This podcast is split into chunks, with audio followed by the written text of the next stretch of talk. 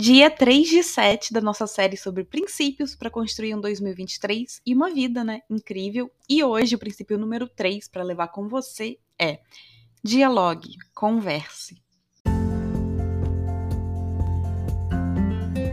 Ei, ei! Bem-vindo a mais um episódio. Eu sou Clarice Moreira, professora e mentora de autoconhecimento e desenvolvimento pessoal, e você está ouvindo o podcast Reconectar-se, nosso espaço para reflexões, inspirações e para bater um papo sobre temas que te ajudem a se reconectar com quem você é e com quem você realmente quer ser.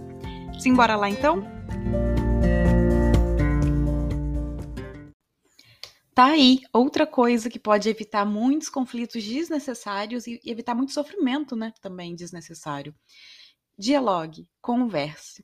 Muitos desentendimentos e conflitos nos relacionamentos, e isso vale para todos eles, tá? Relacionamento amoroso, uma relação profissional, de amizade, familiar, enfim, qualquer relação. Muitos dos conflitos que surgem nelas, das brigas, né? Da falta de, de entendimento mesmo entre as partes ali, vem pela falta de comunicação clara, pela falta de um diálogo verdadeiro, pela falta do se expressar e do ouvir atentamente. Inclusive, ontem eu atualizei a agenda de aulas né, da Voar, a nossa escola de autoconhecimento e desenvolvimento pessoal, e eu defini uma data até para uma aula sobre comunicação assertiva, justamente por, pela importância, né, por essa importância enorme, pela, por ser fundamental falar disso, né, trabalhar isso, essa comunicação nas nossas trocas com os outros, nas nossas relações.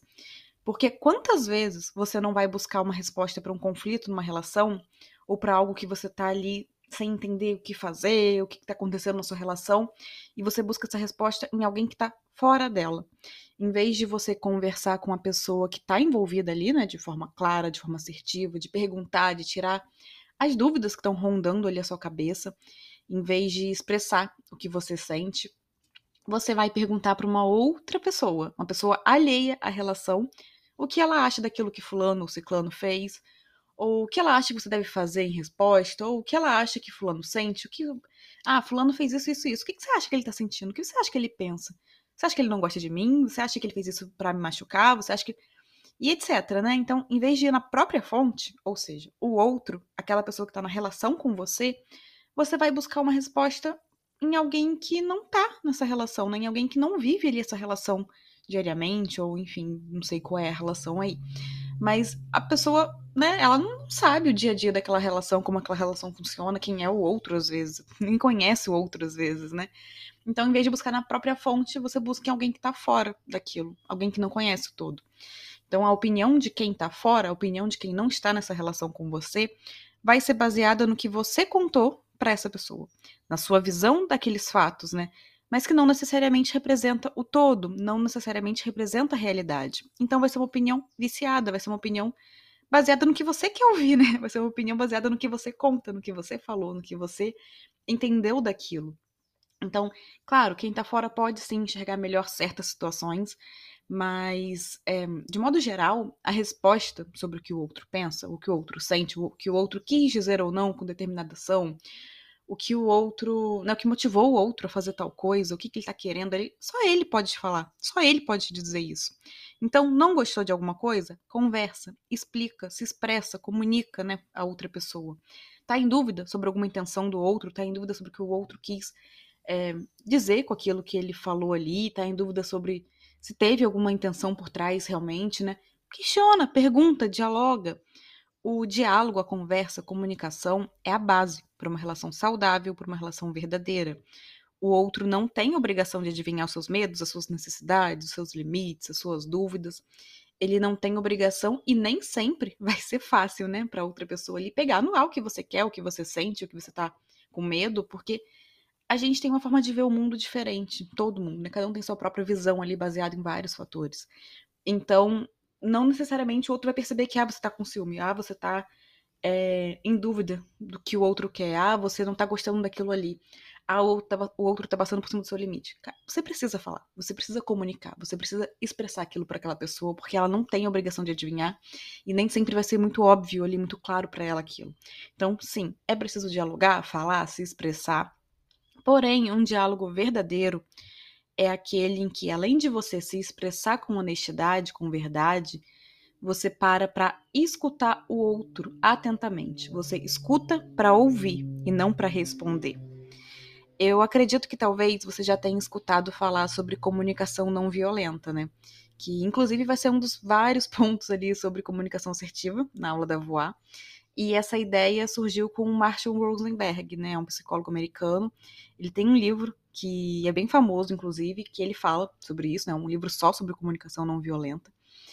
E ele baseia essa forma né, de se comunicar em quatro componentes: a observação, o sentimento, a necessidade e o pedido. A observação é muito sobre esse escutar para ouvir verdadeiramente e não para responder. É sobre você observar a situação atentamente, né? o que o outro diz realmente, o que o outro está fazendo, sem fazer um juízo de valor, sem rótulos. É observar os fatos ali, como eles estão acontecendo.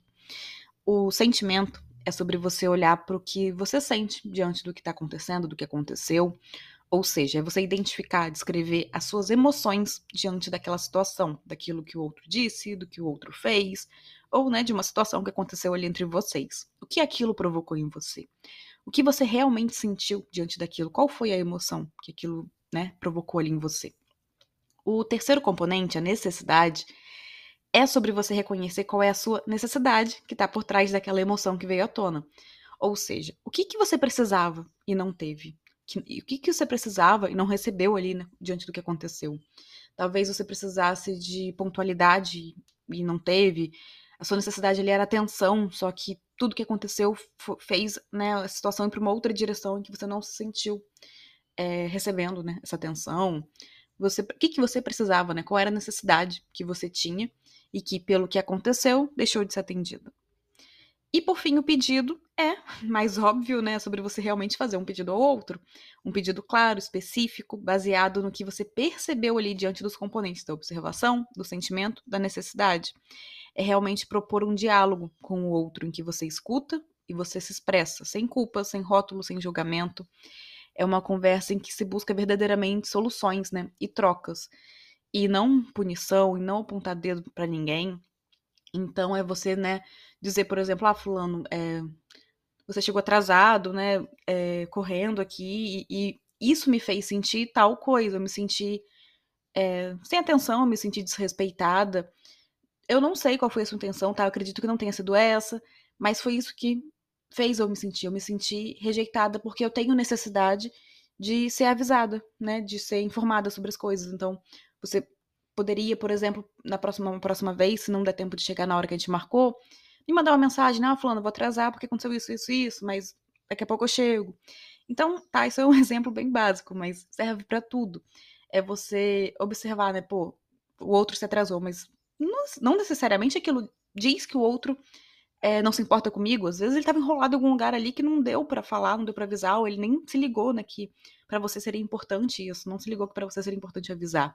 Para ele é normal se atrasar e chegar atrasado nos lugares e e não ter que justificar, né? Só falar desculpa, pronto, acabou e com, começar ali a conversa. Então, é importante que você fale o que, que né, observe o que aconteceu e diante disso você fale, pô, isso aqui me fez sentir isso, isso e isso, porque eu tinha necessidade disso, disso, disso e não foi atendido. Então, será que numa próxima vez, se isso voltar a acontecer, a gente pode fazer dessa forma? Então, é você deixar isso muito claro pro outro, né? Sem apontar culpa, é, apontar culpa mesmo, assim, você cobrar do outro sem culpar mas expressão do que você precisa, o que você sente e ouvindo o que, que o outro tem a dizer também, ouvindo atentamente. É claro, para um diálogo acontecer, ambas as pessoas precisam estar dispostas, ambas precisam querer conversar. Você querer sozinho não vai bastar, né? Se o outro não estiver aberto a isso também. Porém, tem dois pontos a se considerar aqui no, no buscar né, esse diálogo, esse diálogo assertivo. O primeiro é quando você começa uma conversa já se mostrando aberto a ouvir o outro, a realmente estar atento para ouvir, para escutar o que o outro te diz e para se expressar sem apontar dedo, sem julgar, sem condenar ninguém, a chance de o outro é, não ficar na defensiva e vocês conseguirem ter um diálogo ali saudável, assertivo, é muito maior. Se você chega já apontando o dedo e falando, ah, você fez isso, isso, isso, isso, eu tô me sentindo assim por culpa sua o outro já vai ficar na defensiva, já vai falar: não, peraí, mas eu não fiz isso por causa de você, eu me atrasei, aconteceu isso, isso, isso, não tem nada a ver com você. Isso vai virar uma confusão, vai virar uma discussão, acaba entrando vários assuntos que não tinham nada a ver com aquilo na discussão, né, e vira uma bola de neve. Então, quando você se mostra disposto realmente a, a ouvir e a se expressar sem julgar, sem condenar, só falando sobre você e não sobre o que o outro fez, né? Não sobre o que intenções que o outro podia ter ali, podia ter ali naquela situação, que você não sabe se é verdadeiro ou se foi sua mente que criou aquela história. Então, quando você faz isso, você se mostra, não, pera, eu tô aqui, aconteceu isso, isso, isso, eu tô me sentindo assim, mas eu quero saber, né, o que, que aconteceu realmente pra gente conseguir se alinhar ali. Então, a chance desse diálogo acontecer vai ser muito maior. E isso vai fazer a própria relação ir para um outro patamar ali, né? Vai fazer a relação crescer. Porque o outro percebe que pode confiar em você, o outro percebe que pode expressa, se expressar com você, né, sem ser atacado, sem ser julgado, e você percebe também que pode se expressar e que o outro vai estar tá ali ouvindo, né? Então, tem esse primeiro ponto aqui que é muito importante se considerar. E o segundo ponto é: se o outro se mostra constantemente fechado ao diálogo, o outro não quer ouvir, mesmo você falando com atenção, com respeito, com verdade, então, o quanto realmente vale manter uma relação assim na sua vida? O quanto realmente há uma relação de troca e parceria ali? É esse tipo de relação que você quer levar para sua vida?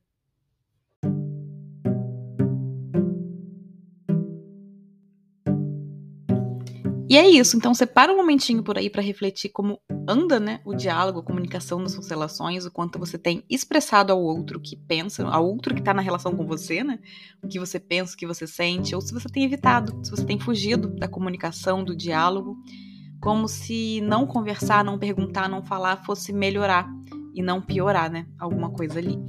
Então pensa com calma se você tem verdadeiramente compartilhado com o outro por aí as suas dúvidas, os seus questionamentos, as suas emoções. Se você não tem só acusado, acusado, acusado ou fugido, né, da conversa, porque não vai resolver. Você evitar uma conversa séria ali que precisa, né, ter sobre algo, não vai fazer aquilo solucionar, não vai fazer aquilo se resolver. É preciso diálogo, é preciso conversa, né? Então, o quanto as suas relações têm o diálogo como fundamento. E amanhã a gente vai falar sobre o princípio número 4. Questione os seus pensamentos. Então, um super abraço e até o episódio de amanhã.